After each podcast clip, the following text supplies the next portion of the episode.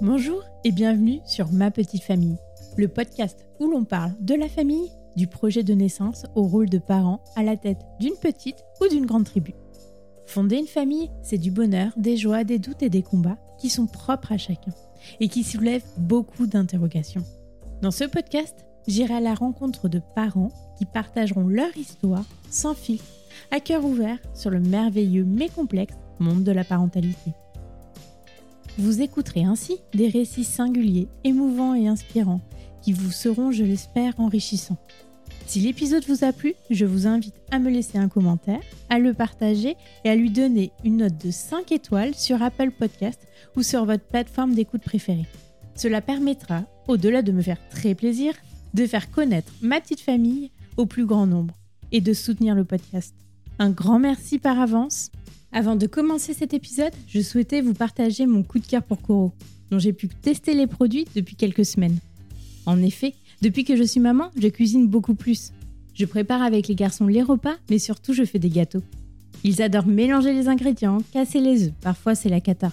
Regarder la préparation levée dans le four. Je suis attentive aux ingrédients que j'utilise, leur provenance et leur mode de production. C'est pourquoi j'ai tout de suite accroché avec le concept Koro. Leurs produits sont majoritairement issus de l'agriculture biologique et sont disponibles en grand conditionnement pour limiter les emballages superflus. Pratique et économie quand on est une famille. Pour vous dire, j'ai aussi testé leur café en grains et leurs graines et tartinades pour l'apéro. Je vous recommande d'y faire un tour, vous y trouverez plus de 1500 produits alimentaires, mais pas que. Avec le code Ma Petite Famille, vous aurez 5% de réduction sur votre commande. Je vous mets toutes les informations et le code promo dans les notes du podcast. N'hésitez pas à me faire votre retour sur les réseaux. Maintenant, je vous laisse avec l'épisode. Bonne écoute. Bonjour Pierre, merci beaucoup d'avoir accepté euh, de témoigner de ton histoire de paternité au micro de ma petite famille. Bonjour et merci de me recevoir. Pourrais-tu te présenter, dire qui tu es, d'où tu viens, qu'est-ce que tu fais dans la vie et de qui est composée ta famille? Alors, je m'appelle Pierre, euh, j'ai 29 ans, euh, j'habite euh, à côté de Paris, à Agnières, et je suis prof d'histoire-géographie. Et j'ai une famille qui est composée d'Aurore, ma, mon épouse, et de mes deux petites filles, Faustine et Céleste, jumelles, qui ont un an. Tu as toujours voulu être papa? Ah oui, ça c'est certain, c'est peut-être une des premières choses que j'ai dites à, à Aurore quand je l'ai rencontrée. j'ai toujours voulu être papa. Ça fait longtemps que vous êtes ensemble? Ça fait 11 ans maintenant. D'accord. Et quand est-ce qu'est venu le moment où on s'est dit, allez, on saute dans le grand bain, on essaye euh, d'avoir un autre bébé? Oh, C'était en lien avec euh, nos parcours professionnels. On a, on a tous les deux fait des études assez longues et puis euh, bon, le temps de s'installer dans, dans nos carrières, voilà, au bout d'un moment, on s'est dit que c'était le, c'était le bon moment, qu'on pouvait commencer à essayer. On, a eu cette chance d'essayer et de, de rapidement, que ça fonctionne assez rapidement en plus. Donc, sortir des études et on s'est laissé 2-3 ans pour profiter, voyager, et puis après on s'est dit que c'était le bon moment. Donc c'est tombé assez rapidement. Et comment euh, tu as reçu l'annonce de la grossesse? Est-ce qu'il y avait quelque chose de particulier? Tu t'y attendais peut-être? Euh, Oui, je m'y attendais. Alors euh, bon, c'est, c'est une histoire un peu particulière, parce qu'en fait la première grossesse pas, n'a pas abouti à, un bébé un bébé vivant. On a eu un petit Joseph, mais qui est, qui est né sans vie. Euh, et donc, oui, cette grossesse, on l'attendait, on s'en doutait. J'étais super impliqué, je comptais les jours, je réfléchissais au cycle, etc. Donc euh, voilà, j'ai participé.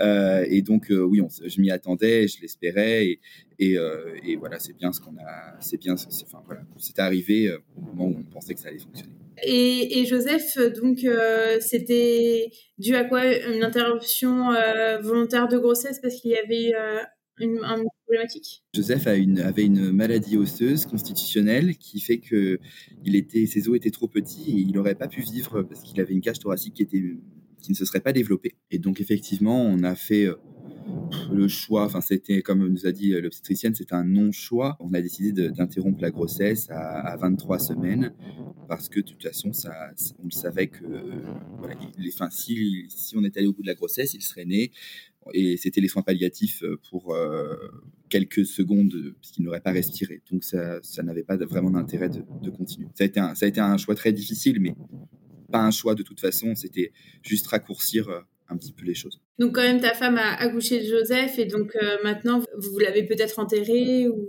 alors, euh, ma femme a accouché de Joseph. Euh, on n'a pas fait le choix de l'enterrer. Il a été inhumé et ses cendres ont été dispersées au jardin euh, des enfants nés comme nés sans vie, au Père Lachaise à Paris. J'ai préféré, on a préféré. C'était plutôt d'ailleurs une idée à moi. Je, trouvais que c'était. J'ai préféré qu'il soit avec les autres, les autres petits anges, comme on les appelle. Et, et, voilà, on a un endroit pour pour aller, voilà, se recueillir si on, si on veut, mais il est surtout avec nous en, en pensée tout le temps. Voilà, c'est pas, il n'a pas de tombe proprement à lui.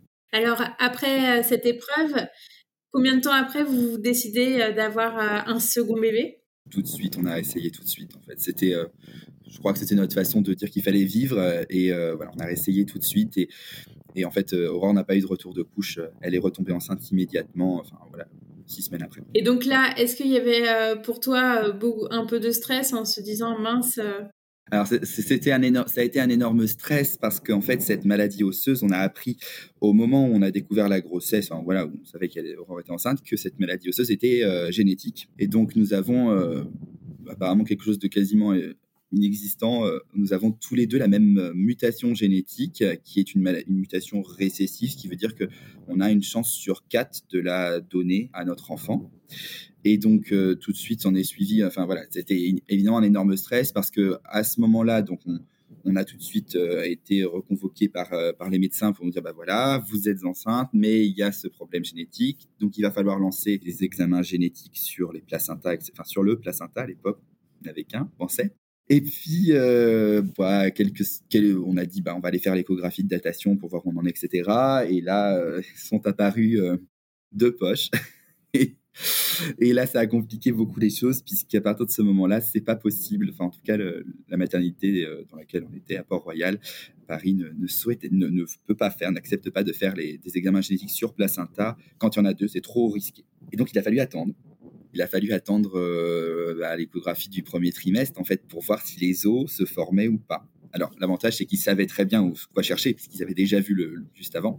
Et donc, euh, c'est l'obstétricienne qui a, qui a tout géré le premier, la première grossesse, qui s'est retrouvée à faire cette échographie. Et elle était, euh, je pense, aussi stressée que nous. Les os sont apparus. Euh, et bon, après, au fil du temps, on nous a dit c'est comme dans le manuel, c'est bien droit, bien comme il faut. sur les deux, parce qu'il y avait en plus l'angoisse que l'une des deux, enfin l'un des deux bébés soit atteint, puisque ce sont des jumelles qui avaient deux poches, deux placentas, qui a priori la configuration de faux jumeaux, même si en fait euh, elles sont vraies jumelles en réalité, parce que ça arrive de temps en temps. c'est la joie, c'est la loi des séries et des, chiffres, des probabilités bizarres, mais elles sont tout à fait vraies jumelles et elles se ressemblent comme deux gouttes d'eau et donc ont des os toutes les deux bien formées. C'est, euh, ça devait vous soulager. Oui, énormément, euh, énormément. C'est vrai que l'intuition s'est dit bon, peut-être que cette fois-ci ça va fonctionner et, on va avoir euh, cette chance d'avoir deux bébés d'un coup. Même si voilà, c'est toujours un énorme stress à une grossesse gémellaire. C'est une grossesse tout court. Je pense que c'est un gros stress. Une grossesse gémellaire, c'est on sait peut y avoir pas mal de complications. Et donc, évidemment, ça reste un stress. Ouais, et puis le fait euh, d'apprendre aussi que vous en aviez deux, ça devait être aussi un choc parce que, bon, un, et on se dit, bon, on va regarder si génétiquement ça, c'est OK. deux. Ah, c'était, c'est, faut se projeter. Après, moi, j'avoue que j'avais toujours rêvé d'avoir des multiples. Ça a toujours été un rêve et, en fait, je, avant d'aller à la première échographie, je m'en doutais. Aurore disait, mais je sens, enfin, mais il y a deux points, c'est bizarre. Je, je, pense qu'il y en a deux. Et euh, ça s'est affiché tout de suite. Et euh, j'ai dit, oui, il y en a deux, c'est bien ce qu'on pensait. Et c'est un peu bizarre. Il y avait un espèce de sens. On, se doutait qu'il y en avait deux. Pourtant, il n'y a pas de jumeaux dans notre famille ni rien. Mais voilà, c'est la question que j'allais te poser. Non, oui. non, il y en a pas. Et puis de toute façon, pour des jumeaux monozygotes, hein, c'est pas les vrais jumeaux, c'est un, on appelle ça un accident génétique. C'est, l'œuf se sépare, mais sans, c'est pas parce qu'il y en a d'autres dans la famille, c'est les faux jumeaux qui sont héréditaires. Et donc euh, voilà, mais je j'étais ravi, évidemment. Ma femme a mis un peu plus de temps quand même à se faire à l'idée. Elle s'est inquiétée plutôt de tenir le coup et la grossesse, etc. Et puis bah, après, voilà, on s'est mis dans l'affaire, dans la tête qu'il y en aurait deux. Alors, c'est un branle-bas de combat, il faut acheter euh, tout en double, changer de voiture. Euh, bon, on a eu de la chance, on n'a pas besoin de changer d'appartement, on avait suffisamment de place pour les accueillir. Mais, tout est multiplié par deux et c'est vrai que c'est un grand chamboulement, mais c'est aujourd'hui un grand bonheur. Et pendant la grossesse, alors, est-ce que vous avez fait pour te projeter dans, la, dans ta paternité Tu accompagnais ta femme euh, lors de préparation à la naissance, par exemple? Alors, j'aurais adoré. Tout était, tout était prévu euh, comme ça. Malheureusement, euh, Aurore a accouché très très prématurément puisqu'elle a développé une forme sévère du Covid. voilà, au début 2021 où il n'y avait pas encore accès à tout ce qui était vaccin, etc. Et donc les enfants sont nés très très tôt à cause de, à cause de ce Covid, puisque Aurore a dû être plongée dans le coma, intubée, et donc les bébés sont nés à ce moment-là. Donc j'ai pas eu le temps de faire de préparation ou quoi que ce soit, tout était prévu. Et j'ai été plongée dans une paternité immédiate et euh, solitaire, puisque j'ai été euh, une semaine avec mes bébés tout seul, avec cette angoisse qui était limitée, mais qui restait de se dire peut-être que je vais rester seule avec elle euh, toute ma vie. Bon, Aurore finalement a vite retrouvé des forces, mais euh, donc euh, voilà, je les ai accompagnés euh, tout seul. Donc c'était, ce n'est pas une préparation, mais c'est une projection immédiate dans la paternité et dans un contexte très particulier puisque j'avais face à moi des bébés qui faisaient 700 grammes. Donc un grand saut dans le grand bain direct et tout seul. Tout à fait. Comment ta femme a été hospitalisée donc à 25 semaines de grossesse? Donc là c'est on est dans l'extrême prématurité. comment ça s'est passé euh, Est-ce qu'il y avait des signes annonciateurs par rapport au Covid? Vous étiez tous les deux covidés? Nous étions tous les deux covidés. Effectivement, il n'y avait pas il y a pas eu de signe. On aura juste eu un peu de fièvre un soir. On a appelé euh, l'obstétricienne et euh, voilà, elle s'est dit que elle a dit non, il faut aller il faut aller à la maternité pour voir ce qui se passe. Et donc, à ce moment-là, bah, test Covid de routine et euh, bah, Covid positif. alors Aurore était complètement confinée, elle, elle sortait plus de peur de, la peur de la maladie, puis parce qu'en fait elle était en arrêt de travail. Et ben moi, je continuais à aller au lycée en tant que prof. Et euh, c'est clairement pas le lieu où euh, la sécurité euh, Covid est optimale. Et donc, j'ai dû, pourtant, j'étais extrêmement attentif, mais il y a dû avoir une faille dans, dans mon attention. Et donc, oui, oui, j'ai été Covidé, malade, mais rapide, pas, énormément malade de mon côté. Et Aurore, en revanche, elle a développé une forme très grave, euh, en fait liée à la grossesse en réalité, hein, puisque c'est ce que les médecins ont montré plus tard. Et il y a eu des cas qui se sont, qui se sont reproduits euh, après euh, avec d'autres mamans, où en fait la grossesse était un facteur aggravant du Covid. Tout à fait. Donc là, ta femme est plongée dans le coma dû au Covid et à la grossesse. Là, les médecins te disent quelque chose. Ils te disent que pour la santé de ta femme et et, celle des bébés, comment ça va se passer? Alors, euh, ils disent des choses et ils n'en disent pas. C'est-à-dire que hum, au tout départ, euh, Aurore a été hospitalisée à 24 plus 5 précisément. On a vu, alors moi j'ai vu, non, j'ai entendu des pédiatres au téléphone qui sont passés en disant, écoutez, nous on réanime à 24 plus 5, vos enfants sont viables, ils sont petits mais ils sont viables, euh, donc on réanimera quoi qu'il arrive, à part si vous, ne l'autorisez pas. Donc, euh, bien sûr, on a dit oui, euh, on autorisera quoi qu'il arrive une réanimation. Donc, on avait ça en tête. À ce moment-là, Aurore était hospitalisée en maternité. En observation, ça allait. L'état s'est dégradé très assez rapidement après ça. Euh, et au tout départ, ils l'ont mise en réanimation, mais avec avec assistance respiratoire très forte. Donc, le but était d'essayer de, tenir le choc pour éviter le coma ce qui n'a pas pu se faire. Et donc, euh, bah, les médecins, en fait, le problème, c'est qu'ils étaient plutôt sur l'idée on sauve la maman, ce qui est la règle en France, sauf que c'était pas exactement comme ça qu'avait vu les, avait vu les choses. Alors ça, je le savais pas. Elle avait demandé s'il y avait un choix à faire, que les enfants soient sauvés. Ça, je c'est pas moi qui, j'aurais pas dit ça, mais enfin bref, c'est elle qui a décidé. Et en l'occurrence, bon, il n'y a pas eu besoin de, il a pas eu besoin de faire ça. Ils ont donc décidé d'accoucher Aurore puisque le col s'est ouvert avec la fièvre qui était très forte. Et donc à ce moment-là, euh, voilà, moi je sais que les médecins m'avaient dit c'est pas la priorité, les bébés, euh, c'est la maman, etc. Les, c'était les réanimateurs, ça. Et les réanimateurs, en temps de Covid, ils étaient euh, très stressés, très inquiets et euh, ils savaient pas vraiment gérer ce. Ils avaient encore jamais vraiment eu de cas comme ça, enfin en tout cas pas à ce stade de prématurité, donc c'était complexe les obstétriciens étaient beaucoup plus, beaucoup plus mesurés, essayaient de trouver une solution. bon, voilà, et on a fini par trouver cette solution. Et à 25 plus 5, quand les filles sont nées, euh, c'était, elles étaient viables. Effectivement, elles ont, elles ont été tirées d'affaire euh, par les pédiatres qui euh, voilà, ont beaucoup œuvré. Et donc voilà, mais c'est vrai qu'au départ, c'était pas du tout. Enfin, quand on m'a présenté les choses, on m'a plus ou moins fait comprendre que bah il y aurait pas de bébé, qu'ils n'allaient pas survivre. Et toi, dans quel état tu étais Extrêmement stressé, mais en fait, c'est-à-dire que c'était extrêmement stressé, extrêmement choqué. Maintenant, un an plus tard, je me dis, c'était un état de choc tel que, en réalité, je mesurais même vraiment les choses. Le, gros stress que j'ai eu quand même, c'était à un moment de venir, un moment donné, je me suis dit, mais en fait, elles, elles, ça se trouve, elles vont vivre les filles parce que elles sont viables, mais pas, mais pas Aurore. Et, euh, je vais me retrouver avec deux bébés qui vont avoir des soucis en plus parce que réanimer à cet âge-là, ça peut avoir, il peut y avoir des grosses séquelles. Mais comment je vais faire pour gérer tout seul? Sachant que certes je rêve d'être papa, mais seul euh, avec deux c'est dur. Nos familles ne sont pas à côté, habitent euh, en région, et donc euh, je me suis dit mais comment on peut faire là dans ce genre de cas? Puis finalement, les choses se sont rapidement bousculées, c'est-à-dire qu'Aurore a été intubée et 24 heures plus tard, à peine, même pas, les, enfants sont nés. Et donc, en réalité, il y a eu un soir où en fait, il n'y avait plus rien, plus de contact, zéro, où là, c'est l'état de choc absolu. Et comme on est un peu comme en apnée, et puis bah, le lendemain, on m'appelle en disant on va accoucher. Donc là, après, c'est reparti. Euh, on est dans une autre dans une autre optique, une autre bagarre, en disant bon bah de toute façon, il faut euh, il faut se battre pour les enfants, euh, il faut être avec elles, il faut.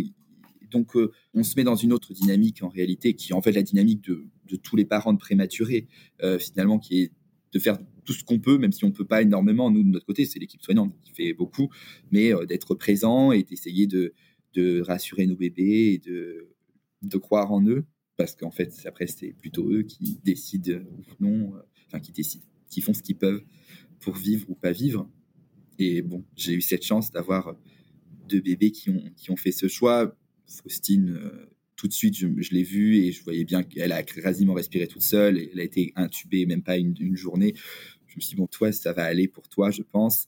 La sœur, c'était plus compliqué. Céleste était beaucoup plus petite, a perdu beaucoup de poids, etc. Et la seule chose que je, disais, c'est mais tiens, au moins pour voir ta maman une fois dans ta vie, il faut que tu tiennes jusque-là. Et donc, je ne vais pas lâcher la main. Je suis resté énormément avec elle en disant euh, il faut que tu tiennes, il faut que tu tiennes, il faut que tu tiennes. Sachant que je voyais Aurore, elle, progresser petit à petit dans l'autre sens, euh, dans l'autre réanimation, puisque j'ai fait les deux. Et donc, voilà, mais c'est vrai que au départ, tout était tellement instable que oui, j'ai été inquiet et en même temps confiant. J'ai toujours euh, eu cette confiance en l'équipe soignante. J'avais une grande confiance en eux. Tout s'est déroulé comme on avait dit malgré tout. C'était l'obstétricienne qui avait suivi le dossier, qui a accouché, qui leur a donné la vie. Euh, et je, je m'en doutais. Enfin, elle m'avait dit je serai là et elle a été là. Enfin voilà, plein de gens que je connaissais ont été là pour nous. Une sage-femme aussi qui a suivi les choses euh, du début à la fin. Enfin voilà, donc je, je, sais pas, j'étais dans une espèce de confiance en me disant ils vont, je peux pas être à un meilleur endroit, ils vont faire tout ce qu'ils peuvent. Et finalement, j'ai eu raison d'avoir confiance. Tout le monde va bien aujourd'hui c'est grâce à eux, on en est très reconnaissant, bien sûr. Et euh, tu as vu tes filles euh, directement après, euh, bah, je pense que c'était par césarienne. Oui, j'ai pas pu les voir pendant, au moment de la naissance, puisque le bloc était plein à craquer de beaucoup de gens, des réanimateurs, des pédiatres, réanimateurs pour les filles, l'obstétricienne, enfin deux obstétriciennes, sage-femme, c'était énorme. Il y avait vraiment beaucoup, beaucoup de monde, des machines, des machines d'intubation aussi, forcément pour Aurore. Donc j'ai pas pu être là, mais je les ai vues. Elles avaient 15 minutes, je crois, 15-20 minutes. Elles elles étaient là face à moi. Et euh, donc, euh, oui, je les ai vues tout de suite. Et à l'hôpital, euh, les allers-retours entre le service où il y avait tes petites et celui où il y avait ta femme, tu restais à l'hôpital? Tu pouvais dormir dans la chambre avec l'une ou les autres? Je ne sais pas. Alors, pas en réanimation Covid, mais en réanimation pédiatrique, j'aurais pu, euh, mais c'était pas vraiment conseillé par les par les soignants au départ parce qu'en réalité les bébés dormaient beaucoup. Il n'y a pas de lit en réanimation, les chambres sont trop petites et puis c'est pas l'objet. Et en fait, euh, on n'y dort pas parce qu'il y a des alarmes tout le temps, etc. Et tout de suite, les infirmières m'ont dit ce n'est pas la peine parce que vous allez vous épuiser et la nuit vous pourrez rien faire de toute façon si parce quelque chose c'est une urgence et euh, là dans ces cas vous serez sorti de la chambre. Et en fait, il faut que vous teniez sur le long terme et donc il faut que vous puissiez garder des forces parce que il va vous falloir des forces. Et alors ça, pour de bon, elles ont eu raison parce que c'était long. Et puis surtout, Aurore a fini par revenir à la maison avec beaucoup de machines à oxygène, etc. Et là, il m'a fallu beaucoup de force. Donc finalement, non, je dormais pas. J'habitais pas trop loin, donc je venais euh, tous les jours, bien sûr. Et voilà, mais c'est vrai que j'ai fait ce choix. il y a des gens, et je me rappelle d'amis qui m'ont dit mais tu vas pas rester. Et je dis mais je, pourrais, mais je, on, m'a dit qu'il n'y avait pas d'intérêt et je le voyais bien. Elles étaient, euh, on pouvait rien faire au départ. Il fallait laisser les laisser au chaud. Et puis là encore, j'étais en confiance avec les infirmières euh, qui s'en occupaient très bien. Je pouvais appeler à tout instant, qui étaient très très disponibles par téléphone. Et voilà, et en fait, euh, oui, j'étais en confiance, c'est vrai. Et on est toujours en contact avec ces infirmières d'ailleurs aujourd'hui, euh, et on leur, on leur montre les progrès des enfants, etc. Et c'est vrai qu'il y, a une histoire un peu spéciale qui s'est faite avec elle et euh, et voilà, et notamment très en contact avec certains une infirmière qui s'est beaucoup occupée d'elle la nuit. Voilà, on a, au départ, c'était la personne dont on entendait parler de Sandra, on la voyait pas. Et puis un jour, on m'a dit, mais vous savez, vous pouvez attendre juste qu'elle arrive, comme ça vous verrez, vous la verrez en vrai. J'ai dit, oui, c'est vrai. Et donc après ça, euh, il y a une vraie relation de confiance et s'en occupait beaucoup, beaucoup, beaucoup, plein de nuits d'affilée. Voilà, je savais qu'elles étaient euh, chouchoutées par, euh, par Sandra et que nous, bah, on repartait dormir un peu, reprendre des forces et revenir le lendemain voilà, pour être au meilleur de notre forme pour elles parce que voilà, il faut leur donner tout ce qu'on a. Et euh, quand tu dis il faut leur donner tout ce qu'on a, euh, donc vous faisiez euh, des pots à peau, même aussi petites que ça? Oui, alors on a fait des pots à peau quasiment tout de suite. Pour Faustine, ça a été possible presque tout de suite à trois jours de vie, je crois. la question était, ça a été une question importante, c'est normalement c'est la maman qui fait le premier pot à peau. Je me souviens, l'infirmière qui dit ben, normalement c'est la maman. Alors bon, l'infirmière, on voyait bien qu'elle était un peu embêtée parce que ça lui plaisait pas trop. Et euh, elle dit euh, au pédiatre, bah, la... parce que la pédiatre dit, bah, il faut faire des peaux à peau. Et euh, dit, oui, mais le protocole, c'est la maman, etc. Elle dit, oui, mais enfin là, la maman est pas là, donc on, va, on va faire une entorse. En fait, finalement, ce qui s'est décidé, c'est que j'ai dit, bon, je vais aller voir la maman, je vais lui demander si elle est d'accord avec ça. Si elle est d'accord, je reviendrai, enfin, je ferai demain. C'est ce qui s'est passé. Elle me dit, oui, bien sûr, tu le fais. Céleste, elle n'était pas encore suffisamment forte pour le faire. Et donc, en fait, j'ai fait avec Faustine. Et Aurore a pu arriver à temps le jour où ça a été possible pour Céleste. Donc on a eu chacun en fait le premier parce que c'est vrai que c'était difficile. J'ai vécu tous les premiers moments et euh, c'est marrant parce que euh, Aurore m'a dit euh, toi qui rêvais d'avoir une paternité accomplie et à 100%. Alors là, pour de bon, t'es dedans, c'est toi, toi et à fond toi. Je dis oui, mais je veux pas avoir tous les premiers moments non plus. C'est pas, c'est pas l'objet même si en fait, euh, avec des prématurés, il y a presque deux naissances. Finalement, on a la naissance à l'hôpital, il y a des premiers moments. Puis après, on a tous les premiers moments ensemble à la maison, c'est finalement la deuxième naissance, je crois. Et, euh, mais c'est vrai que oui, cette histoire du pot à pot, c'est assez, euh, c'est assez drôle. Mais dans les services de réanimation pédiatrique, finalement, ils réfléchissent à la place du père, mais pas énormément non plus, parce que, bon, voilà, c'est souvent les deux parents sont là, etc. Et je sais que je les ai fait pas mal réfléchir en disant mais oui mais moi je suis tout seul je, fais comment? Et puis finalement on a été deux très vite et, ça a été ça a été très bien. Puis après Aurore elle était à l'hôpital donc elle pouvait y aller le matin. Euh, elle allait le matin toute seule. Euh, donc elle a eu aussi des moments toute seule avec avec ses filles. Donc voilà on a trouvé un équilibre de cette façon là et avec le Covid, euh, vous étiez encore positif Non, là, ça allait. Donc, vous n'aviez pas un protocole particulier? Non, on n'avait pas vraiment de protocole particulier. Au départ, Aurore Si euh, était considérée encore comme Covid 23 jours. Je crois qu'il faut compter 23 jours après la réanimation. Enfin bon, ça c'est des trucs. Donc bon, il fallait bien sûr porter le masque, etc. Évidemment, on était très très vigilants. Moi, j'ai été testé négatif le jour de la naissance des enfants, puisque en fait c'était la condition pour que je puisse venir à l'hôpital et j'étais j'étais positif la veille donc je vous avoue que quand j'avoue que quand j'ai fait le quand j'ai fait le test j'ai appelé la pharmacie il faudrait que je refasse un test urgemment. Tout le monde tremblait un peu quand même dans la pharmacie que je connais bien. Euh, ils m'ont dit mais ça avait très peu viré hier il y a une bonne chance pour que ça ne vire pas et ça n'a pas viré. Et je dis waouh ouf c'est bon. Donc non moi j'étais négatif Aurore en fait ils ont pas refait de test parce que ça avait pas de sens. Euh, le Covid avait été tellement fort que de toute façon il était possible qu'elle soit encore positive pendant un long moment. Mais donc euh, on a appliqué un protocole très strict et qui est très bien finalement parce que l'un dans l'autre, ça évite aussi de transmettre d'autres maladies euh, à ces enfants qui sont super fragiles euh, et qui peuvent choper euh, tout un tas de choses qui sont autres que le Covid, mais des choses qui sont pas mieux en fait. Donc, on a pu les voir de façon tout à fait naturelle. Juste la, petite particularité, c'est qu'au départ, elles étaient dans des chambres séparées en raison de protocoles là plutôt de soignants, de parce qu'elles étaient considérées aussi les filles comme Covid en fait, c'est-à-dire que il y avait un potentiel, euh, enfin c'était quasiment impossible, mais on estimait qu'elles elles auraient pu être contaminées par la mère à la naissance, et donc le protocole voulait qu'elles soient une, une, chambre isolée. Et puis au bout d'une semaine, elles ont été mises dans une chambre à deux, dans une couveuse chacune bien sûr, mais à deux. Et toi, voir ces tout petits bébés de moins d'un kilo, euh, qu'est-ce que ça t'a fait? J'avais déjà en tête le gabarit à peu près, Joseph était plus petit, mais pas tant que ça. J'avais ça en tête, euh, donc je m'étais préparé. Je savais à quoi ça ressemblerait, mais c'était quand même des bébés. Ils étaient minuscules, mais c'était quand même des bébés euh, avec voilà euh, un bébé tout petit quoi. donc non, je ne crois pas avoir été choqué. Je j'étais vraiment sur, euh, j'étais sur cette idée qu'il fallait, euh, il fallait qu'elle grandisse, leur donner des forces pour que Aurore les voit. Donc, euh, j'ai pas eu le temps d'être choqué, pas eu le temps de. Puis c'était assez doux. Les soignants étaient très essayaient de créer une normalité. Je me souviens dans la salle de naissance, on m'a demandé leur prénom. Donc, je, voilà, je me rappelle d'entendre juste après, je dis Faustine, Céleste, et j'entendais Faustine, Céleste, Faustine, Céleste, Céleste, Faustine, comme ça. Et donc, voilà, il y avait une sorte de normalité, comme si c'était voilà des bébés normaux, alors que pour de bon, pas du tout. Et voilà, on s'y fait vite euh, aux alarmes, tout ça. En plus, on avait déjà eu un aperçu des alarmes avec la réanimation normale euh, adulte. Puis on s'était préparé à l'idée qu'elle pourrait être prématurée quand même. Avec des jumeaux, on sait que ça peut arriver, donc on était quand même, on pensait pas autant évidemment, mais euh, on savait que ça pourrait arriver. Donc l'arrivée médicalisée, on s'en doutait, on s'était fait une raison. Ça, voilà. Et combien de temps elles sont restées donc, dans ce service de réanimation? Alors, en réanimation, elles sont restées 55 jours.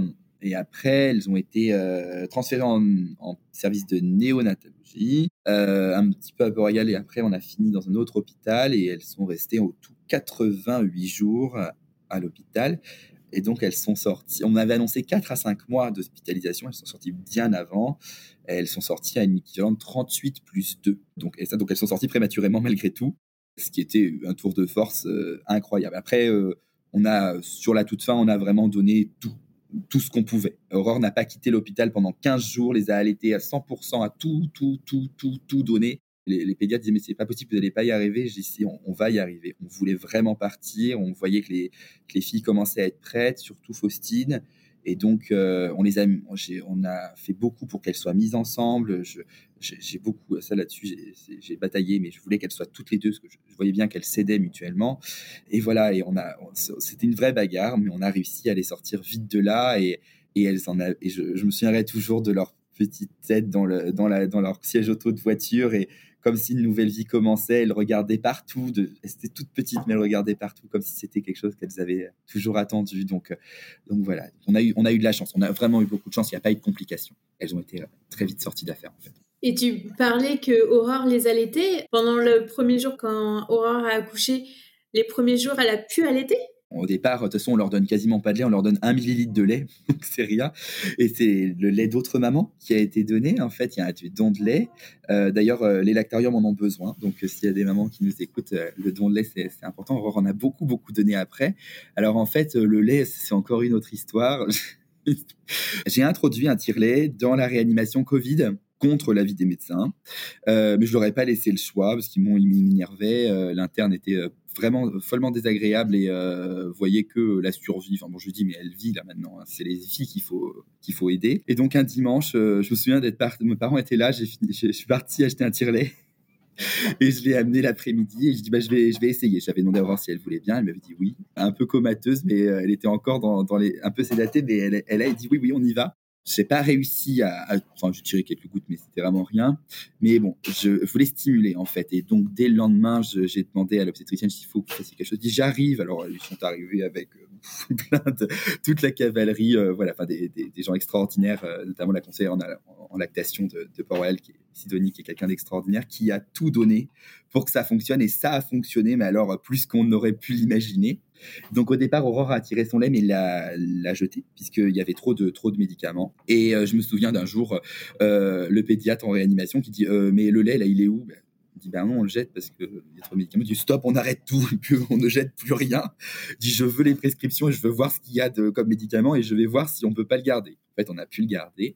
Et donc, euh, voilà, le temps, alors, euh, il faut qu'il soit pasteurisé. Le lait, en fait, il y a, tout un protocole, c'est un peu compliqué, mais elles ont eu rapidement le lait de leur mère. Et en fait, dans des toutes petites quantités au départ, ce qui a permis à Aurore de donner énormément de lait pour les autres, pour les autres bébés. Ça, c'était euh, une vraie victoire pour elle parce qu'elle dit, bon, bah, voilà, je, au moins, ça, j'ai, ça, j'ai bien, j'ai, réussi super bien. Et, voilà, je trouve que c'est, une belle histoire et, et la l'aide toujours aujourd'hui, d'ailleurs. elle est, c'est une acharnée elle, est, elle en fait un peu une, affaire personnelle et c'est, miraculeux parce qu'en fait, c'est vrai que c'était pas du tout, du tout garanti, euh, après un coma, etc. Et, et, euh, et voilà, elle, a réussi. Ça a donné beaucoup de force aux enfants, c'est certain que je pense. Enfin, je, les pédiatres le disent aujourd'hui aussi encore. Donc, euh, voilà, c'est une, histoire amusante. Euh, et en fait, sur, ce qui est rigolo, c'est qu'on n'était pas du tout, ni l'un ni l'autre, très porté sur, euh, sur ça, l'allaitement exclusif, des choses comme ça. C'était pas du tout Enfin, on avait dit bon, on verra bien. Et aujourd'hui, c'est vrai que bah, on se dit oh là là, mais mon Dieu, on a été, on a réussi ce, truc-là. Et voilà, parce qu'en fait, c'est vrai que ah, pour de bon, l'allaitement en réanimation, c'est super compliqué. Il faut vraiment être deux parce que la maman doit tirer le lait, certes, mais en fait, il y a tout un protocole de stérilisation des biberons, etc., qui fait que si en fait on n'est pas, enfin, ah, il faut être deux pour le faire, c'est ingérable. Sinon, c'est énormément de boulot. Il faut se relever la nuit pour le faire, sinon ça marche pas.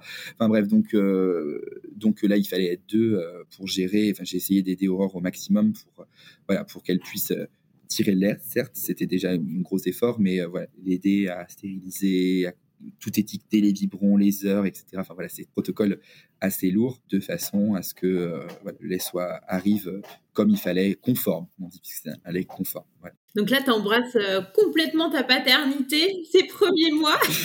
c'est ça tu, comment tu as fait par rapport au travail? Est-ce que c'était juillet, août et donc grandes vacances ou pas si, si seulement. Alors non, c'était à 15 jours des vacances de février. J'ai eu des chefs d'établissement extraordinaires qui ont vraiment été exceptionnels dans cette situation et des élèves extraordinaires aussi d'ailleurs. Euh, c'est-à-dire que j'ai demandé au départ à, continuer à travailler à distance, ce qui se faisait quand même beaucoup à, à ce moment-là. On avait déjà les élèves à moitié à distance. J'étais passé à 100% à distance. Ils ont accepté, ils ont accepté des changements d'emploi du temps pour que je puisse les avoir le matin. Et donc, je faisais cours de 8h à 12h et après, je partais à l'hôpital. Et en fait, ça a été super parce que j'ai pu garder en fait un contact avec mes élèves, avec la vie euh, normale entre guillemets. J'ai des élèves euh, qui ont été euh, exceptionnels, qui m'ont fait des vidéos de soutien, des qui bref, été qui, ont été géniaux, il n'y a pas, il y a pas, il y a pas d'autres mots, qui ont, qui ont vécu les choses euh, minute par minute pratiquement. Euh, et euh, bon, on a, on a, à la fin, on a fait une visio avec, avec les filles quand même, et je leur ai montré en disant voilà, elles sont là et bravo, vous avez, vous avez joué le jeu. Donc j'ai fait 15 jours comme ça, 15 jours de vacances, et après j'ai eu, j'ai bénéficié d'un congé de 30 jours parce que mes enfants étaient hospitalisés ce qui en fait après a permis de à peu près de fonctionner avec les d'autres vacances qui ont enchaîné Pâques. je, voilà, je, m'en suis sorti comme ça et euh, à la fin quand même euh, j'ai renoncé. C'est vrai que c'est bizarre dit comme ça, mais j'ai renoncé au congé de paternité final parce que c'était juste avant les examens et donc en fait j'ai quand même dit non là il faut que je m'occupe de mes terminales comme il faut qu'ils puissent avoir. Alors en fait il n'y a pas eu vraiment d'examen mais je voulais quand même les préparer etc. Et en fait on s'est arrangé. J'ai eu des aménagements d'emploi du temps encore pour pouvoir être là et en même temps euh, aller faire cours. Et c'était là aussi en fait la vie qui reprenait et c'était nécessaire. Et après les grandes vacances sont arrivées vite, donc honnêtement j'ai eu de la chance, j'ai pu un peu euh, avoir les avantages de tout, c'est-à-dire être avec elle, être avec Aurore et en même temps quand même continuer à travailler. C'est un métier, mon métier est vraiment une passion. Et en fait, je crois que ça faisait partie aussi de mon équilibre dans tout ça, de pouvoir euh, continuer à voir mes élèves et, et voilà et avancer avec eux parce que c'est dur d'arrêter tout. J'ai quasiment que des classes à examen et de dire bah non en fait je viendrai pas. Et on n'est pas remplacé dans l'éducation nationale maintenant. Donc c'est assez c'est bon c'est comme ça hein, on est personne n'est irremplaçable mais malgré tout c'était dur. Et donc j'ai continué quand même même pendant les 30 jours parfois à leur envoyer des petites choses en disant bah, il faudrait que vous fassiez ça. Voilà j'ai essayé de jouer un peu comme ça que tout le monde puisse avancer et d'être présent pour tout le monde en même temps. Et donc, tu as raconté un petit peu euh, comment euh, tes filles étaient rentrées donc euh, dans la voiture au moment où elles regardaient un petit peu partout. Quel sentiment tu avais à ce moment-là? Tu étais fière de rentrer avec tes filles? Ça s'est passé comment? Un peu stress peut-être? Non, c'était en fait ça a été une avalanche, une avalanche de bonheur parce que ce qui s'est passé, c'est qu'on passait les nuits donc à l'hôpital. La veille, on n'avait pas pu sortir parce qu'il y avait eu un incident sur le sur le, les courbes. Euh, voilà, euh, Céleste avait fait une fausse route qui a retardé de 24 heures et en fait j'en pouvais plus de cet hôpital. Ça s'est pas bien passé et donc j'en avais, on en a fait une histoire personnelle. En fait, j'appelais les médecins, les juges d'application des peines. Donc c'était vraiment urgentissime qu'on s'en aille. et en fait, je l'ai vécu comme une énorme victoire, c'est-à-dire que le matin, je suis parti de la chambre, j'ai dit aux infirmières, j'ai dit on attend, euh, on attend le, tribunal. Elles m'ont dit oui, on est obligé de les attendre, même s'il n'y avait pas eu d'accident. Donc je savais que c'était bon. Donc je suis parti. J'ai euh, et puis là en fait, euh, bah, j'ai commencé, j'ai commencé à travailler. Enfin j'ai commencé à faire des cours en visio parce que c'était en visio à ce moment-là. Je sais plus pour quelle raison, peu importe. Et puis bon bah, en fait j'ai tout lâché. je suis reparti puisqu'on m'a appelé, on m'a appelé, on m'a dit bah c'est bon. Aurore m'a appelé en me disant ça y est, on en pleurait, on a vraiment pleuré de joie. Euh, je me souviens d'avoir tout mis dans le coffre de la voiture, tout balancé là, tout ce qu'on pouvait, tout ce dont j'avais besoin, euh, des énormes valises parce qu'il y avait beaucoup d'affaires à elle, quand même mine de rien, euh, des vêtements, etc. La poussette, enfin je sais pas tout, voilà. Les sièges auto étaient même pas accrochés, c'était un peu n'importe quoi. Mais je dis non mais je m'en fiche, je les attacherai à l'hôpital. Enfin bon, moi je suis parti et Aurore me dit bon tu fais, tu fais gaffe quand même, tu roules doucement. J'ai dit oui, oui oui bon. Et on est parti très vite et en fait c'était un vrai sentiment de victoire, mais c'était pas c'était pas très bien, c'était assez Enfin, c'était vraiment de la compétition. Et j'ai dit, au, j'ai dit médecin, je les ai pris dans mes bras en disant, bah voilà, ça y est, je vous les enlève de vos sales mains et je les prends pour moi. Je m'en occuperai mieux que vous. Voilà, et donc c'était euh, bon, c'était pas forcément ce qui a été. Enfin, on était très heureux, mais c'était pas un très bon état d'esprit, je reconnais. Et après, euh, voilà, on les a mises dans la voiture. Elles étaient. Euh, je me suis retrouvé en fait d'abord seul avec la poussette dans, l'ascenseur qui prenait une place folle. Forcément, cette double poussette, je me sentais un peu bête avec ce truc énorme. Tout le monde me regardait en plus avec ma tête hyper heureuse, comprenant pas vraiment ce qui se passait. On les a chargés dans la poussette, on les a mis dans la voiture, on est parti. Et, puis après, bah voilà, on leur a fait découvrir la maison. Enfin, c'était chouette parce que évidemment, je pense que le retour à la maison, c'est un plaisir pour tout parent. Mais là, euh, c'était tellement, euh, on l'a attendu tellement.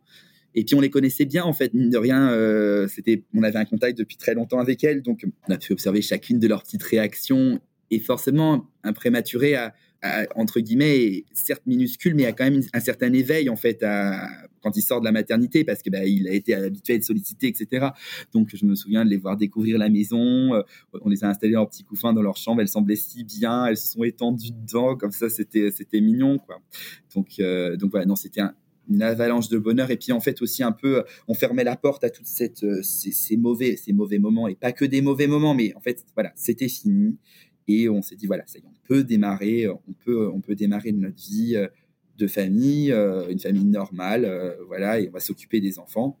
Même si après, voilà, le stress, il est important parce qu'on se dit, faut pas qu'on fasse de bêtises. Elles sont toutes petites, elles faisaient 2 kg, 2, je crois, 2 kg, 2, 2 kg 3, toutes petites. Il fallait pas qu'elles maigrissent. Il y avait quand même beaucoup d'enjeux euh, derrière tout ça.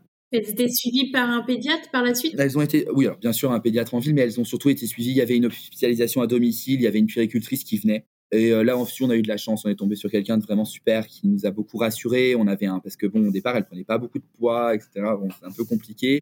Et euh, voilà. Et puis, en fait, d'autres puricultrices qui nous ont suivis depuis la, maternité, qui en fait nous envoyaient des petits messages régulièrement en disant ça va comment? Enfin voilà, on a, on a, on a eu cette chance d'avoir, de rencontrer vraiment des soignants des soignantes d'ailleurs plutôt euh, extraordinaires qui nous ont euh, beaucoup aidés, qui nous portent encore aujourd'hui, qui sont toujours là, nous envoient des messages, on discute. Euh, et c'est vrai que ça, c'était très Enfin, c'était super rassurant quoi parce que on savait que s'il y avait un problème on pouvait appeler puis bon bah, c'est vrai que les soignants ils sont disponibles nuit et jour grosso modo parce que on sait très bien qu'ils travaillent de nuit qu'ils travaillent de jour. Et donc c'était une vraie sécurité pour nous. Et, voilà. Donc non c'est vrai qu'on a eu cette chance. On avait peur et en même temps on savait qu'il y avait quand même beaucoup de relais si besoin. Et est-ce que vous avez euh, gardé contact avec peut-être des parents que vous avez croisés qui étaient dans la même situation que vous ou pas du tout? Oui, alors ça c'est ça c'est une très jolie histoire en fait. Euh, pendant quand je suis arrivé dans cette euh, dans ce dans ce service de réanimation, l'accueil a été un peu bizarre. C'est les parents qui qui n'ont pas trop compris, donc ils me regardaient pas trop. Et je me souviendrai toujours d'une maman qui m'a regardé avec un joli sourire derrière son masque, qui avait des jumelles aussi, Émile et Julia, je me souviens bien, et elles étaient plus grandes. Elles avaient un mois, mois de plus que les filles et euh, voilà, elles, elles étaient sorties d'affaires. Et en fait, il se trouve que un jour, elles sont parties. Euh, c'est un peu comme ça, c'est le jeu en réanimation. On s'en va et elles sont parties dans un autre hôpital. Je me souviens de me réjouir en disant bah, Ça y est, elles sont parties, ça veut dire qu'elles allaient bien, je suis content pour elles. En me disant bah, Je les reverrai jamais. Et puis en fait, bah, le destin a voulu que les filles se retrouvent à la crèche. On habitait au même endroit, ce qui est improbable. Et euh, on nous a dit, bah, il y a d'autres jumelles, elles s'appellent Émilie et Julia. Je, je, les connais, j'en suis certain. Et en fait, voilà, oui, effectivement, c'était bien, c'était bien elle. Donc maintenant, on se voit et c'est vrai que c'est super parce que on, se on se raconte des on se raconte nos parcours, etc. Et, mais surtout, euh, c'est rigolo de se retrouver. Euh, elles étaient copines avant très très tôt c'est une, histoire rigolote. voilà. Après, j'ai on, voit d'autres parents de prématurés, mais pas forcément dans le service, parce que en fait, chacun est dans sa chambre, s'occupe de son bébé. C'est très difficile de parler euh, en réanimation. En plus, il n'y avait pas de salle de, de, salle de parents à ce moment-là, parce qu'avec le Covid, tout était fermé. Et d'un autre côté, c'est peut-être une bonne chose parce qu'en réanimation, malheureusement, toutes les histoires ne se terminent pas bien du tout. Et c'est très délicat de demander des nouvelles. On n'ose pas trop parce que euh, on a peur un peu de la réponse en face en se disant qu'est-ce qu'on va me dire? Et puis comment on réagit? Donc bon, on se fait des petits sourires, mais c'est tout. En néonat, c'est plus simple. On a, on a gardé contact avec une famille, euh, avec une famille qui avait un bébé euh, qui n'était pas né si tôt que ça, mais euh, voilà. Mais là, c'était plus simple. Il y avait une salle de convivialité, on pouvait échanger, etc. Mais les histoires sont plus simples parce qu'en néonat, il y a très, y a, très peu de morts. Même pas, même pas. En fait, on maîtrise bien. Donc c'est plus détendu. C'est de montagne russe pour les parents, pour les soignants qui doivent. C'est assez compliqué. Alors, nous, on avait cette chance que, fait, les, infirmières ont rapidement, je me souviendrai bien, Jeanne, qui s'est occupée d'elle, elle avait, trois jours et elle a dit non, moi, je vais prendre les deux en même temps. Ce qui était énorme, hein, c'est un travail énorme.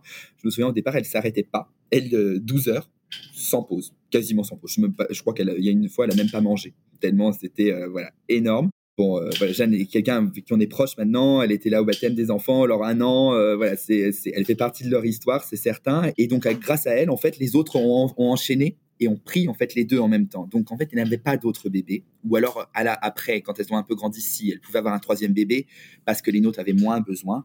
Et donc, on a eu cette chance d'avoir des soignantes qui étaient que pour nous et donc qui n'avaient pas à se partager potentiellement entre une histoire difficile et une histoire euh, qui continuait. Mais c'est vrai qu'on voyait bien que pour c'est difficile pour les soignants d'avoir un peu ce, côté euh, bah, je viens de voir quelque chose d'horrible et euh, il faut que je enchaîne avec bah, voilà et en même temps comme je leur dis vous sauvez la vie de tellement de bébés que mais voilà c'est pas facile pour eux c'est pas facile pour les familles c'est vrai que nous avec les, les jumelles on a eu cette chance d'avoir une chambre pour elles deux donc il y avait personne d'autre une soignante attitrée enfin ça facilitait beaucoup les choses pour un peu faire fermer les choses. Et on a eu cette chance aussi que dans la partie du service, nous, à, Port-Royal, il y a 30 lits de réanimation pédiatrique, ce qui est énorme, enfin néonat. Et c'est divisé en trois morceaux. Et nous, dans notre tiers, dans les, dans les 10 lits qu'il y avait, il n'y a pas eu de mort pendant qu'on y était. Donc, même si on savait qu'il y en avait dans les autres postes, nous, on a eu ce sentiment que voilà qu'on avait pas, on était un peu protégé entre guillemets euh, de tout ça. Et euh, bah, évidemment, c'était plus confortable pour nous parce que c'est difficile. De, on a rencontré une maman, je me souviens, en néonat, qui avait un seul de ses jumeaux qui avait survécu. Et on a échangé euh, pas mal avec elle. Les histoires peuvent être compliquées. C'est pas facile euh, forcément de de pouvoir échanger avec les parents sans avoir peur de les blesser. De chacun réagit comme il peut en plus. Donc euh, c'est voilà, c'est vrai que c'est c'est quelque chose de, compliqué. C'est un lieu très très particulier quand même. Le retour à la maison donc se fait super bien. Et là, les premiers moments avec vos filles, qu'est-ce que vous faites? Qu'est-ce qu'on a fait? Alors, euh, on va nous prendre pour des inconscients, mais dès le lendemain, on est allé se promener euh, dans Paris. Je me souviendrai, on a fait, on leur a montré tout ce qu'on aimait dans Paris, n'importe quoi, je crois.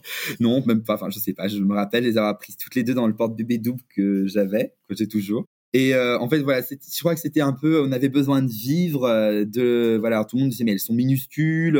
bon, bref, on a entendu tout et n'importe quoi. Mais en fait, elles étaient déjà, elles étaient vaccinées, enfin, elles avaient plein de trucs qui étaient déjà faits. Euh, C'était peut-être de l'inconscience ou pas. Bon, elles ne sont pas tombées malades. On, on les a promenées beaucoup. On est parti en week-end, je sais pas, euh, peut-être 15 jours plus tard en Normandie avec elles.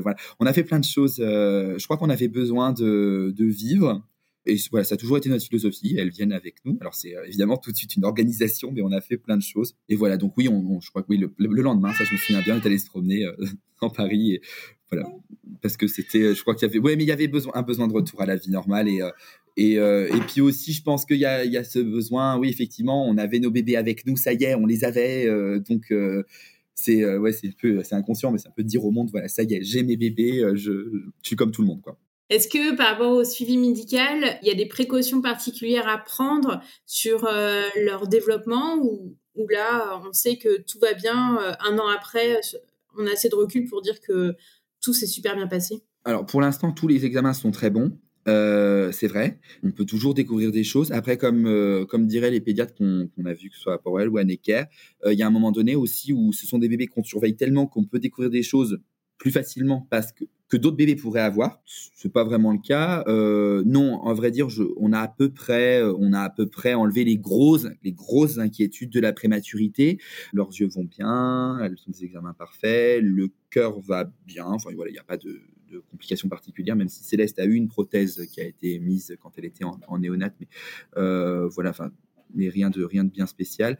Donc, faut suivre. Elles ont 7 ans de suivi, de toute façon. C'est, ça, dure 7 ans. On verra. Après, bien, bien sûr, il y a le, développement, alors, le développement moteur aussi, qui, euh, elles sont un peu en retard. Bon, d'un côté, moi aussi, j'étais en retard alors que j'étais pas prématuré, donc on verra. Il y a le plan cérébral. Alors, tous, tous les examens qu'on a pu faire du cerveau, etc., sont bons.